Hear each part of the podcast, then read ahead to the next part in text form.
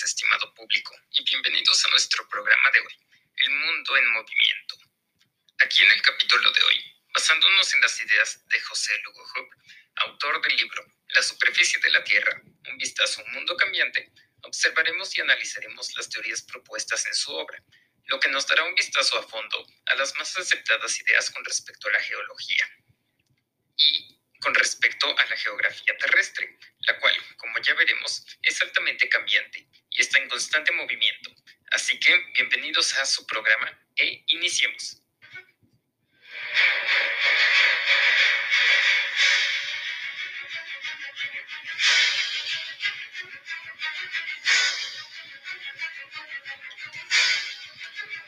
Para iniciar, tenemos que mantener la mente abierta a nuevas ideas y tendremos que, basándonos en la evidencia y en las investigaciones de múltiples científicos, desentrañar el interior de la Tierra, lo que nos permitirá conocer los cambios y procesos de transformación terrestres.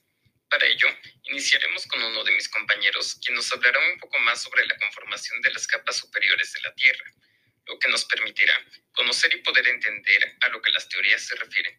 Así que continuaremos con mi compañero Emiliano. Adelante. Gracias, Miguel. Ahora iniciaremos con definir a la corteza terrestre. Más que como una capa terrestre, como un rompecabezas, como un conjunto de piezas que se mueven constantemente, lo que nos permitirá entender los cambios constantes basándonos en la teoría de la deriva continental. Estos cambios duran millones de años y son procesos terrestres sumamente lentos para la escala del tiempo humana, lo que generó continentes y molde o el relieve planetario. Sin embargo, este proceso necesita ser complementado por los más específicos movimientos de la litosfera, lo que se deriva en una nueva teoría, en mi opinión, más detallada, que es la que nos explicará mi compañero Said, así que le cedo la palabra. Muchas gracias. Como mencionabas, la teoría fue retomada, mejorada y complementada hasta que se construyó una nueva, la cual es la teoría de la técnica global, la cual nos indica que así como la corteza terrestre se constituye en enormes placas, estas están en constante movimiento, lo que genera intensa actividad geológica y cambios terrestres. El movimiento de estas placas nos muestra las transformaciones terrestres, lo que nos permite ver los cambios terrestres. Estos cambios están influenciados por diversos fenómenos, tales pueden ser el nivel de la actividad, la presencia de hielo o en general el peso sobre la placa, entre otros los cuales alteran el proceso enfocándonos en el tema. Tenemos más a detalle este fenómeno con mi compañero, quien nos continuará hablando del tema. Gracias. Gracias.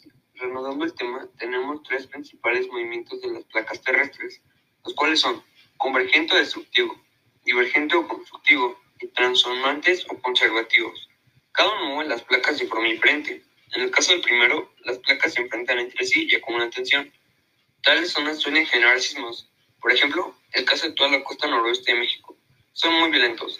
Posteriormente tenemos los divergentes, los cuales liberan el espacio entre las placas, lo que libera material del interior de la Tierra y construye terreno, lo que genera cadenas montañosas, generalmente submarinas. Como las dorsales, en algunos casos libera suficiente material como para permitir el surgimiento de nueva Tierra. Por ejemplo, el caso de Islandia, lo que presenta una actividad volcánica. Finalmente está el límite conservatorio, menos común, como ejemplo la playa de San Andreas. Este es estático y no es activo, sin embargo suele acumular tensión por miles de años y liberarla en un proceso cíclico largo. Por ello se espera un fuerte terremoto en la zona de California en Estados Unidos, ya que la última descarga de energía se hace ya mucho tiempo. Así que, al igual que en muchos de estos procesos, el tiempo revelará más detalles. Mientras tanto, continuamos y finalicemos con mi compañero Miguel. Gracias.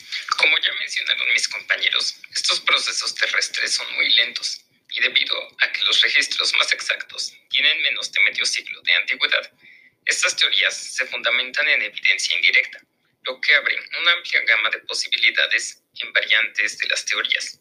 Evidencias como la elevación del suelo, el retroceso del nivel del mar, los cambios climáticos, entre otros, están arrojando nueva evidencia que complementa las teorías e incluso abre la posibilidad a nuevas teorías, tales como la teoría de la deriva polar u otras teorías novedosas, que podrían reformar la concepción humana del planeta, ya que la evidencia aumenta cada día y cada día se formulan nuevas ideas. Solo el tiempo nos revelará más de la Tierra. Gracias. Y es todo por hoy en su programa favorito de El Mundo en Movimiento. Y recuerden, la Tierra nunca está quieta. Asimismo, gracias a los integrantes de este equipo que permitieron la creación de este podcast. Gracias a Emiliano Blancas Pioquinto, Jorge Alberto Fernández Ramón, Said Mangas López y aquí estoy yo, Miguel Alejandro Hernández Ábalos. Gracias.